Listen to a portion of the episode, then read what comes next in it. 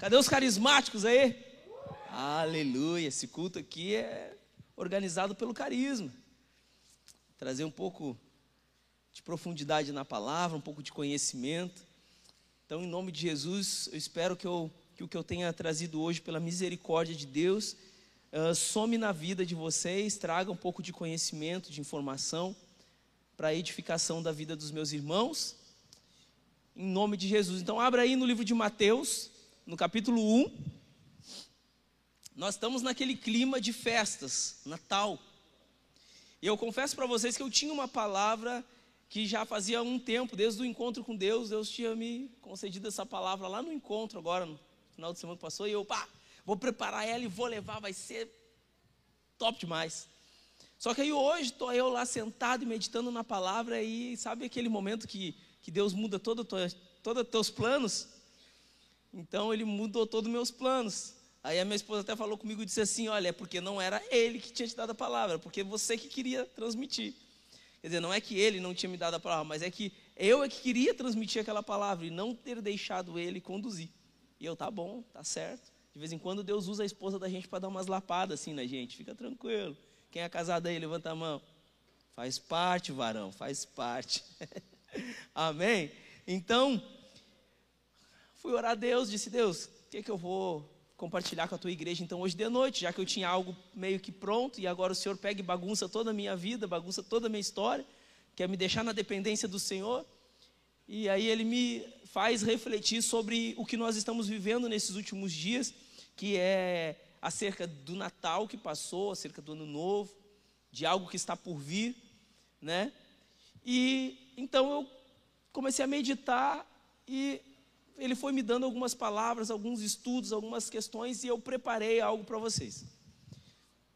Então abre aí no livro de Mateus, no capítulo 1. Vamos começar aqui no verso 18. Uma pequena introdução que vai dizer o seguinte: Ora, o nascimento de Jesus Cristo foi assim. Estando Maria, sua mãe, desposada com José, sem que tivesse antes coabitado, achou-se grávida pelo Espírito. Mas José, seu esposo, sendo justo e não a querendo infamar, resolveu deixá-la secretamente. Enquanto ponderava nestas coisas, eis que lhe apareceu um, em sonho um anjo do Senhor dizendo: José, filho de Davi, não temas receber Maria, tua mulher, porque o que nela foi gerado é do Espírito Santo. Ela dará à luz a um filho e lhe porá o nome de Jesus, porque ele salvará o seu povo dos pecados deles.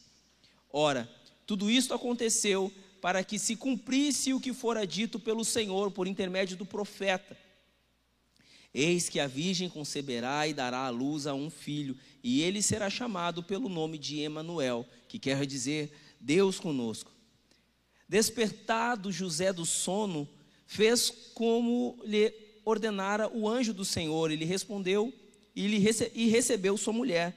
Contudo, não a conheceu, enquanto ela não deu à luz um filho, uh, a quem pôs o nome de Jesus. Glória a Deus, aleluia. Vamos abrir um, um parênteses, uh, não vamos dar uma pausa aqui, para a gente poder entender, dar uma navegada um pouco na história. A gente já conhece a história, a gente já viu filme, a gente já viu em desenho, a gente sabe já dessa história, né, que a gente ouve às vezes desde pequeno, né, Jesus nasceu de uma virgem, aquela coisa coisa coisa coisa arada, né, que minha esposa vai brigar comigo depois porque eu falei essa palavra. Desculpa, amor, mas vai dar tudo certo. Um dia eu mudo meu vocabulário, eu estou tentando, gente, tá? Mas então o que que acontece? Uh, isso que está acontecendo aqui nesse momento está prestes a mudar a história da humanidade. Esses versos que eu li aqui junto com vocês, a partir do 18, é aonde é algo que vai acontecer que está prestes a mudar a história da humanidade inteira. Jesus está vindo aí. Jesus está já ali no ventre de Maria. Então, olha só que interessante. Este acontecimento, ele tinha sido profetizado desde a criação. Desde lá de Gênesis, no capítulo 3, no verso 15, já tinha sido profetizado este acontecimento. Lá em Gênesis capítulo 3, no verso 15, o que, que vai dizer? Vai dizer o seguinte: Porém, inimizade entre ti e a mulher, entre a tua descendência e o seu descendente. Este te ferirá a cabeça e tu lhe ferirá o calcanhar. Então já tinha sido profetizado, a gente chama esse verso de proto-evangelho. Foi a primeira vez que o evangelho foi pregado na Bíblia. Foi a primeira vez que Deus anunciou que as coisas não ficariam daquela forma. Foi a primeira vez que Deus chegou e disse para Satanás: Tu acha que tu me venceu, rapaz? Tu não sabe de nada. Foi a primeira vez que Deus já anunciou que, tipo assim, Adão, fica tranquilo, não vai ficar assim, tu não vai ficar para sempre longe de mim. Foi a primeira vez que Deus anunciou Jesus para a humanidade. Foi em Gênesis 15. Então, o que estava acontecendo com Maria ali, o que estava acontecendo com José naquele momento, era algo que já Deus já tinha profetizado, já tinha sido liberado uma palavra lá em Gênesis, e este acontecimento mudaria a história da humanidade. Glória a Deus por isso. Este acontecimento mudaria a história da humanidade. E sabe o que eu acho interessante? Que a gente vai continuar lendo, mas o que eu acho interessante é o tema que Deus me deu para essa mensagem. Então, se eu fosse dar um tema para essa mensagem, ela seria qual a sua disposição? Qual a sua disposição? O que você faria para presenciar ou fazer parte do que está acontecendo? Deixa eu deixar essa interrogação para você. O que você faria sabendo, se você soubesse do que iria acontecer, e você tivesse a oportunidade de viver aquilo dali, se você tivesse a oportunidade de presenciar aquilo que estivesse acontecendo, o que você faria? Qual a sua disposição para viver o que Deus está fazendo? A história que Deus está escrevendo para a humanidade, qual é, qual seria a tua disposição para isso? Você já se imaginou qual seria a sua disposição para isso? Aleluia. Então vamos mais à frente. Mais à frente, vai dizer o seguinte: Tendo Jesus nascido em Belém, da Judéia, em dias do rei Herodes, eis que vieram uns magos do Oriente a Jerusalém e perguntaram: Onde está o recém-nascido rei dos judeus? porque vimos a sua estrela no Oriente e viemos para adorá-lo. Tendo ouvido isso, alarmou-se o rei Herodes e com ele toda a Jerusalém. Então, convocando todos os principais sacerdotes e escribas do povo, indagaram deles onde o Cristo deveria nascer. Em Belém da Judéia, responderam eles, porque assim está escrito por intermédio do profeta. E tu, Belém, terra de Judá, não és de modo algum a menor entre uh, as principais de Judá? Porque de ti sairá o guia que há de apacentar o meu povo Israel. Olha só que interessante. Agora nós temos o cenário de que Jesus nasceu, que é o o verso 1 vai falar: Tendo Jesus nascido em Belém da Judéia, em dias do rei Herodes, então agora Jesus nasceu. E aí o cenário começou, a profecia começou a se cumprir. A palavra vai falar aqui: eis que vieram uns magos do Oriente a Jerusalém. E isso me faz refletir em alguns detalhes que eu acho muito interessante nesses primeiros versículos. A primeira coisa que a palavra vai dizer no verso 1, tendo Jesus nascido em Belém da Judéia em dias do rei Herodes, faz questão de falar que foi nos dias do rei Herodes. Quem era o rei Herodes? Eu trouxe algumas questões de conhecimento para você acerca do rei Herodes. Herodes, ele era chamado o Grande. Ele tinha sido estabelecido rei da Judéia pelo Senado romano.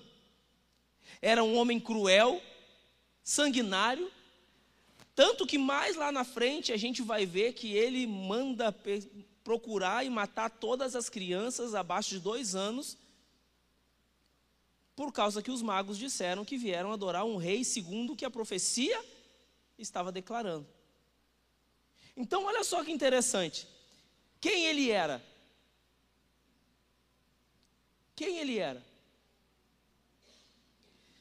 Uh, uma outra coisa interessante sobre isso foi que eu acho interessante para nós refletirmos é que Herodes, como a palavra vai dizer que Herodes estava ali como o rei, o rei Herodes da Judéia, eu percebo que Herodes ele, ele estava carregando um título que não era dele. Ele foi estabelecido rei da Judéia pelo Senado romano, mas o título de rei dos judeus de quem era? De Jesus.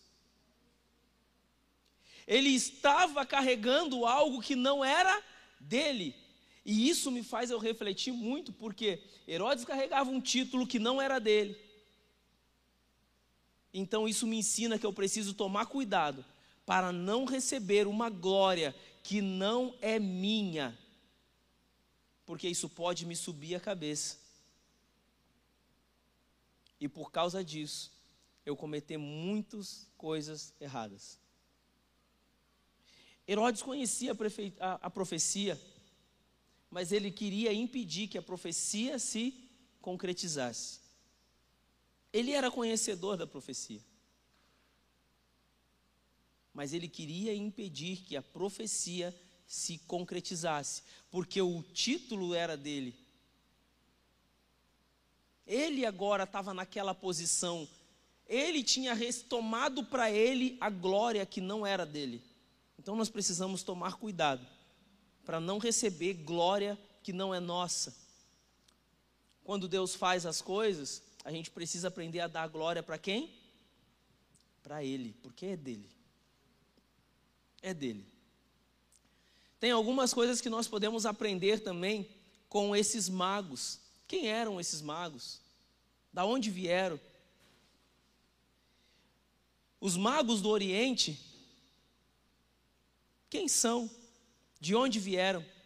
A expressão mago para nós nos dias atuais dá uma conotação de ocultismo e misticismo. Se a gente ouve mago, a primeira coisa que nós pensamos é algo místico, não é verdade? Você não pensa em algo místico? Algo místico, algo é, ocultismo, algo oculto. Conhece uma pessoa que é um mago, aí tu já pensa, opa, mago, oculto, magia, a gente já vai associando a essas coisas. Mas é interessante que quando a gente vai estudar acerca de, desses magos, a expressão, essa expressão na King James, a versão King James da tradução, ela não traz essa versão como magos. Ela traz como sábios. Ela traz como sábios. E aí, partindo desse princípio, que é sábios, a gente consegue expandir um pouco mais a nossa mente. A gente consegue explorar um pouco mais o conhecimento que pode nos trazer estudando acerca desses homens, desses homens. Então vamos chamar eles de sábios. Aleluia. O que, que esses sábios eram? Esses magos sábios. Eles eram homens eruditos, homens que estudavam, homens que tinham conhecimento de várias ciências. Eles eram homens que pesquisavam, que procuravam conhecer as coisas. Glória a Deus por isso. O que mais que a gente pode falar sobre eles? Eles vinham da Babilônia, da província da Babilônia. Por quê? Quando o texto vai falar que eles eram magos do oriente de Jerusalém, do oriente e vieram a Jerusalém, esse oriente que a palavra vai dizer é da Babilônia. A origem deles, da onde eles vieram até Jerusalém, eles vieram da Babilônia no tempo, eles, eles eram do tempo do exílio ainda. Lá do tempo do exílio. Pastor, mas o senhor está dando toda essa volta, contando essa história, vocês já vão entender. A gente já vai conseguir montar todo o quebra-cabeça aqui. Então esses magos, eles vieram lá da Babilônia. até Jerusalém. Aí a gente se pergunta, mas então como é que eles ficaram sabendo disso? Porque também esses magos, eles eram da terra de Daniel. Conseguiram montar? Estão conseguindo montar? Eles eram também da terra de Daniel.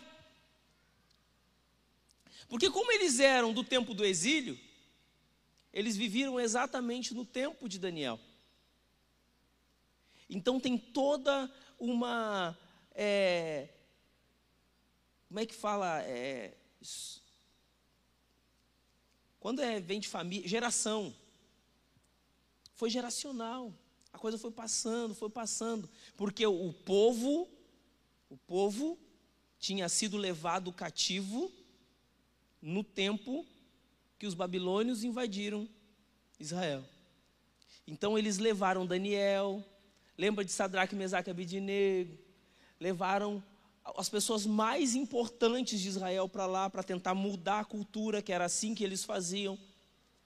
Então muitos ainda viviam lá muitos tinham contato ainda com a palavra, porque a palavra ela é transmitida de pai para filho, de geração para geração. O tempo passou. E esses homens conheciam as profecias acerca de um rei que viria governar. Eles conheciam a profecia.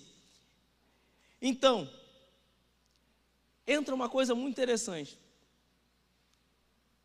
A distância entre Babilônia e Belém era muito grande. Não é como hoje, que nós temos carros, que nós temos aviões. A distância lá da Babilônia até Belém era muito grande. Então, só para poder criar agora a ilustração, eu vou pedir para o humano botar aqui, só para vocês terem uma noção. Pode pôr para mim aquelas imagens? Pode pôr uma primeiro. Dá para enxergar aí? Beleza? Olha só. Zé, paga um para mim. Obrigado, mano. Ficou melhor? Então, olha só, só para vocês entenderem aonde que nós queremos chegar. Tá vendo aqui esse pontinho? Babilônia. Da onde os magos ou os sábios saíram. Está vendo lá? Aquele pontinho? Belém, aonde eles chegaram. Você está vendo esse percurso? Hoje nós temos avião, hoje nós temos carro. Só de carro, 13 horas e 12 minutos, segundo o Google. De um lugar a outro. De avião, 8 horas e 10 minutos. Bã, é longe. É longe, né? São 1.116 quilômetros de carro. De carro. Glória a Deus por isso. Passa outra imagem, mano. De a pé. segundo o Google, de a pé, 236 horas caminhando. Da Babilônia, do Oriente, da onde eles saíram, até Belém. Até Belém. Pastor, por que, que tu está mostrando isso daí para nós? porque eu quero perguntar para você qual é a sua disposição para fazer parte da história que Jesus está escrevendo.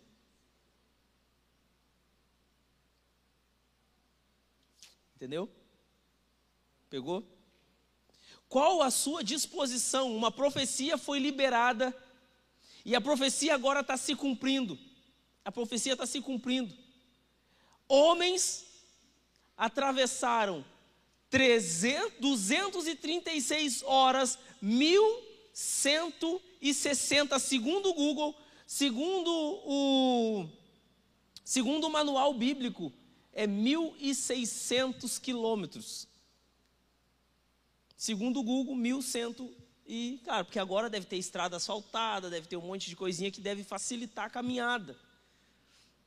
Mas, segundo o manual bíblico, é 1.600 quilômetros. Esses homens atravessaram. Pode deixar a última imagem? A última que você colocou? Essa aí, pode deixar aí. Para a gente ficar olhando e refletindo. Eles atravessaram 1.160 quilômetros. Eles andaram por mais de 200 horas para poder fazer parte de algo que Deus está escrevendo. Qual a tua disposição para fazer parte de algo que Deus está escrevendo hoje? Qual a tua disposição para isso? Qual é a tua disposição? Olha que interessante, a gente consegue ver ainda mais algumas coisas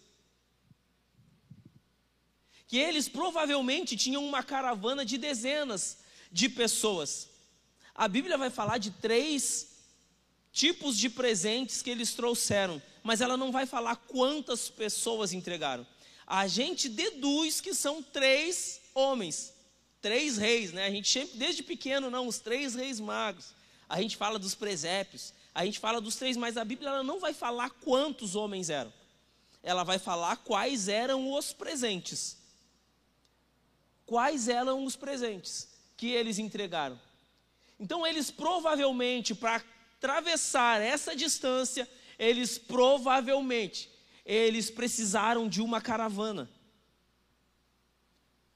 Com várias pessoas. Porque você consegue perceber que até nos dias de hoje, pelas fotos do satélite do Google, a gente percebe que há um deserto imenso que separa esses lugares. Há um deserto imenso que separa esse, esses lugares. É necessário uma caravana, ah, é necessário suporte, é necessário um monte de coisa. Até porque naquela época existia muitos bandidos, saqueadores pelos desertos que queriam pegar os desavisados. Então eles precisavam estar bem preparados com isso. Sabe o que eu aprendo com isso? Que quando eu me proponho quando eu me proponho ao desafio de fazer parte daquilo que Deus está escrevendo, eu preciso estar preparado e vigilante. Glória a Deus por isso. Eu preciso, cara, eu quero fazer parte do que Deus está escrevendo, ok? Então, deixa eu me preparar e deixa eu estar vigilante. Deixa eu estar vigilante. Uma outra coisa que a gente observa nesses homens nesse texto é que eles eram homens de alta posição. Por que de alta posição? Para que eles pudessem chegar diante de Herodes, que era rei daquele lugar, e poder falar com Herodes, não era qualquer um que conseguia isso. Não era qualquer um. Então eles eram homens de alta posição para poder chegar diante de Herodes naquele período e poder ter uma audiência com eles e pedir informação acerca do que estava acontecendo. Então tem alguma coisa também, tem mais uma coisa que eu aprendo com isso, é que a nossa posição ela ou nos aproxima ou ela nos afasta de Deus. E isso depende de mim. Herodes estava bem posicionado, mas ele escolheu o quê? Se afastar de Deus.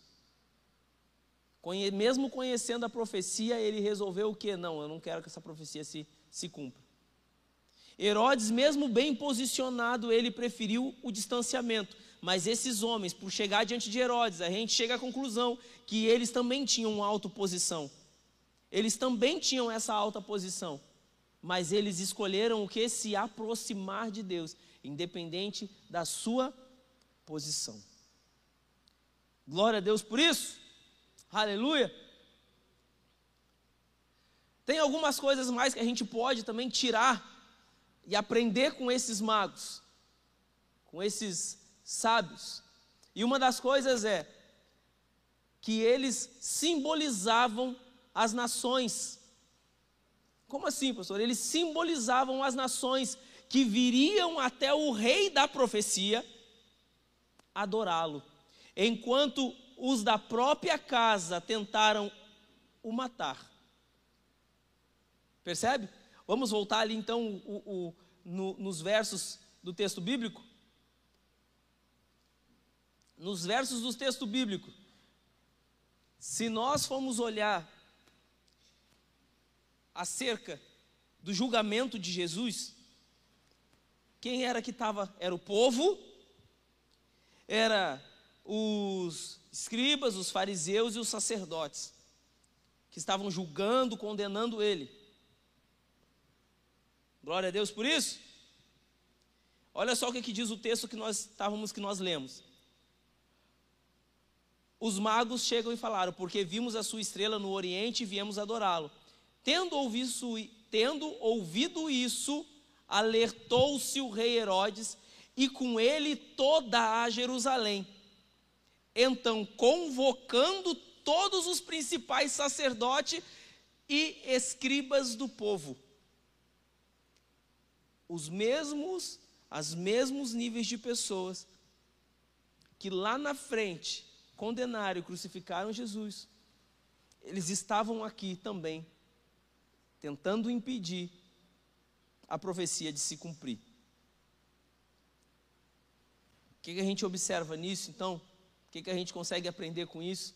Que os reis, que esses magos, ou esses sábios, eles simbolizam as nações que vieram adorar o rei da profecia, Jesus.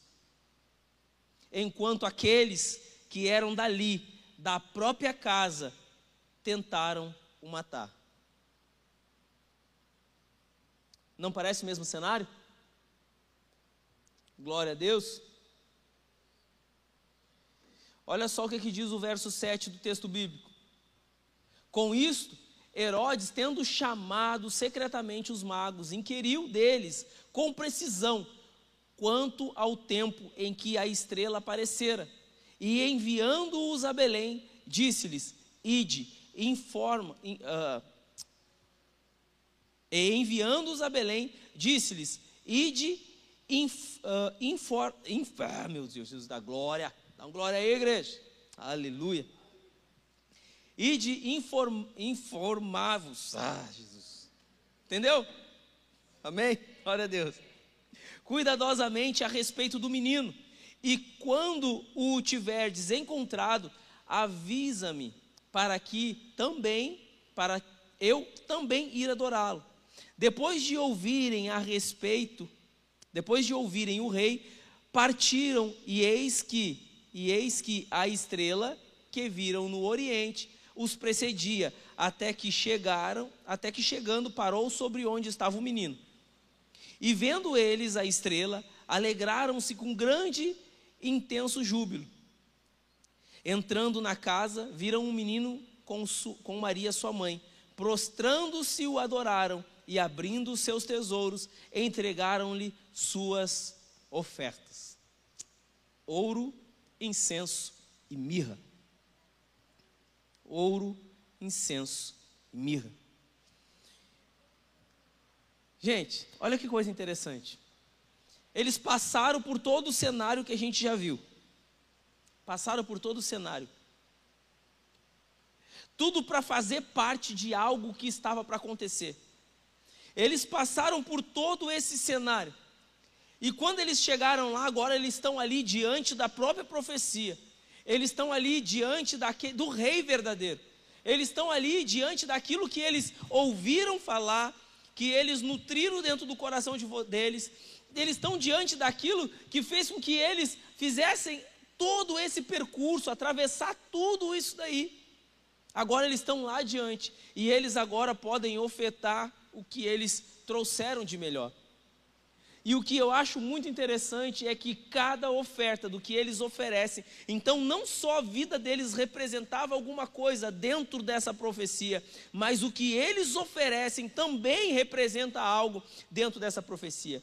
Tudo o que eles estão fazendo e vivendo, eles estão participando daquilo que eles conheciam porque a vida deles começou a representar um povo que era de fora, mas que veio ao encontro para adorar o rei, o verdadeiro rei. A vida deles representava isso.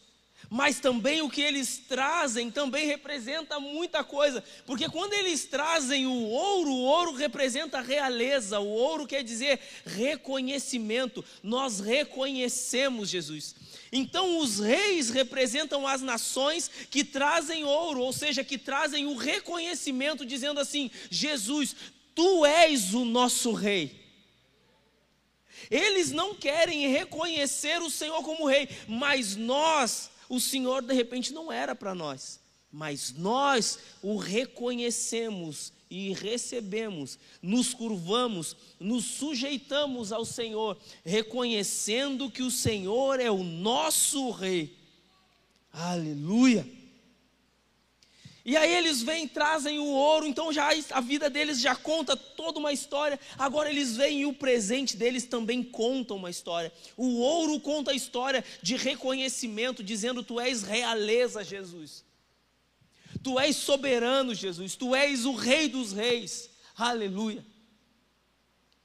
O segundo presente que eles trazem é o incenso. O incenso era acendido no templo pelos sacerdotes. Também ele é representado no livro de Apocalipse, quando se, o, o, o incenso como as orações dos santos. Glória a Deus por isso. Aleluia. E aí eles vêm e eles trazem incenso também. O incenso ele representa a oração do sumo sacerdote. Porque quando o sacerdote entrava no Santo dos Santos para interceder pelo povo, que, que ele levava? Tinha incenso. A oração dele de intercessão, o incenso que ele levava. Então eles estão trazendo o incenso, sabe o que, que eles estão declarando aqui? Eles estão dizendo: tá bom, Jesus, nós trazemos o ouro, reconhecendo a tua realeza, reconhecendo que o Senhor é o nosso rei, mas nós também estamos trazendo aqui o incenso, reconhecendo que o Senhor é o nosso sumo sacerdote reconhecendo que não há outro sacerdote, é só o Senhor. O Senhor é que é o intercessor entre nós e Deus. O Senhor é que é o único soberano que pode interceder. É o único caminho, Jesus. Aleluia.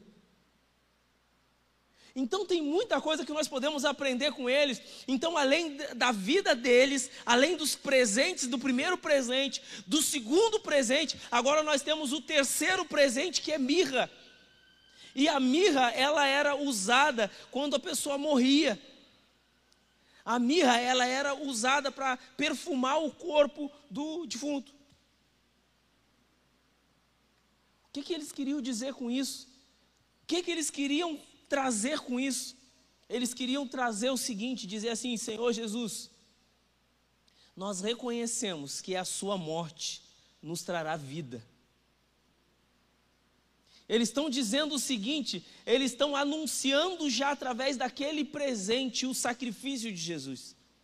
Eles estão anunciando que através daquele óleo, eles estão anunciando que através daquele óleo, olha, você vai morrer, mas vai trazer vida para nós.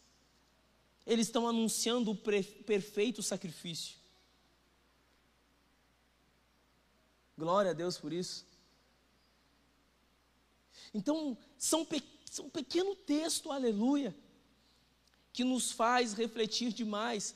E aí eu volto e deixo novamente a pergunta na sua consciência: qual é a sua disposição para fazer parte do que Deus está escrevendo na terra? Qual a tua disposição para fazer parte do que Ele está escrevendo? Glória a Deus por isso. Olha só o que, que mais que eu acho interessante aqui nesse texto. O verso 12, o último verso, vai dizer o seguinte: Sendo por divina advertência prevenidos em sonhos, para não voltarem à presença de Herodes, regressaram por outro caminho à sua terra. A palavra do Senhor, sabe o que ela vai dizer? Que nós não somos aqui. Glória a Deus por isso somos cidadãos do céu, aleluia, glória a Deus por isso. Você crê nisso? Você crê nisso? Sabe de uma coisa interessante? é que mesmo que você se achegue a Jesus por caminhos difíceis, Ele te faz voltar à origem por caminhos seguros. Mesmo que você chegue a Jesus por caminhos difíceis, eu não sei por qual motivo você se achegou a Jesus. Seja por algum momento difícil na sua vida, no seu casamento, na sua família, nos seus negócios, no seu ministério. Eu não sei por o que que lhe fez se chegar a Jesus. Mas deixa eu te dizer que quando você encontra Ele, Ele muda a tua rota agora. E Ele te faz você voltar à tua origem. E a tua origem, aleluia, é a presença de Deus. A tua origem é o céu, a tua origem é o reino de Deus. Você está entendendo isso? Aleluia. Põe-se de pé, queridos, em nome de Jesus. Então, quando nós. Acho que a gente nunca vai mais vai ler da mesma forma quando a gente falar dos magos quando a gente lê sobre esses magos, quando a gente lê sobre o nascimento de Jesus, a gente vai passar a entender diferente. A gente vai entender, cara, o que, que esses caras atravessaram para poder fazer parte da história, para poder estar introduzido na história.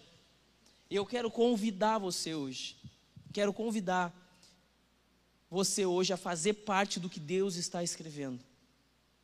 Quero convidar você a fazer parte do que Deus está escrevendo. Deus ainda continua escrevendo, ainda tem partes da profecia que precisam se cumprir. Jesus veio, Jesus viveu, Jesus morreu, mas ele ressuscitou para te dar vida. E a profecia ainda continua, porque vai dizer que ele vai voltar, aleluia. E essa é a nossa esperança. A profecia vai dizer que ele vai voltar. Qual a minha disposição para fazer parte do que ele está escrevendo? Qual a minha disposição para continuar anunciando a volta dele? Qual a minha disposição para poder viver aquilo que ele quer que eu viva? Qual a minha disposição para testemunhar acerca do, do que ele está fazendo? Qual é a minha disposição? Será que eu tenho a mesma disposição que esses homens tiveram? De permanecer firme, feche seus olhos. A mesma disposição que eles tiveram de permanecer firme de atravessar dificuldades, de enfrentar um rei sanguinário, de atravessar desertos, lutas, homens bandidos pelo meio do caminho, Será que eu tenho a mesma disposição hoje para poder andar com Jesus, para poder ver Jesus, para poder estar com Jesus, para poder fazer parte do que Jesus está escrevendo ainda na face dessa terra? Será que eu tenho essa disposição?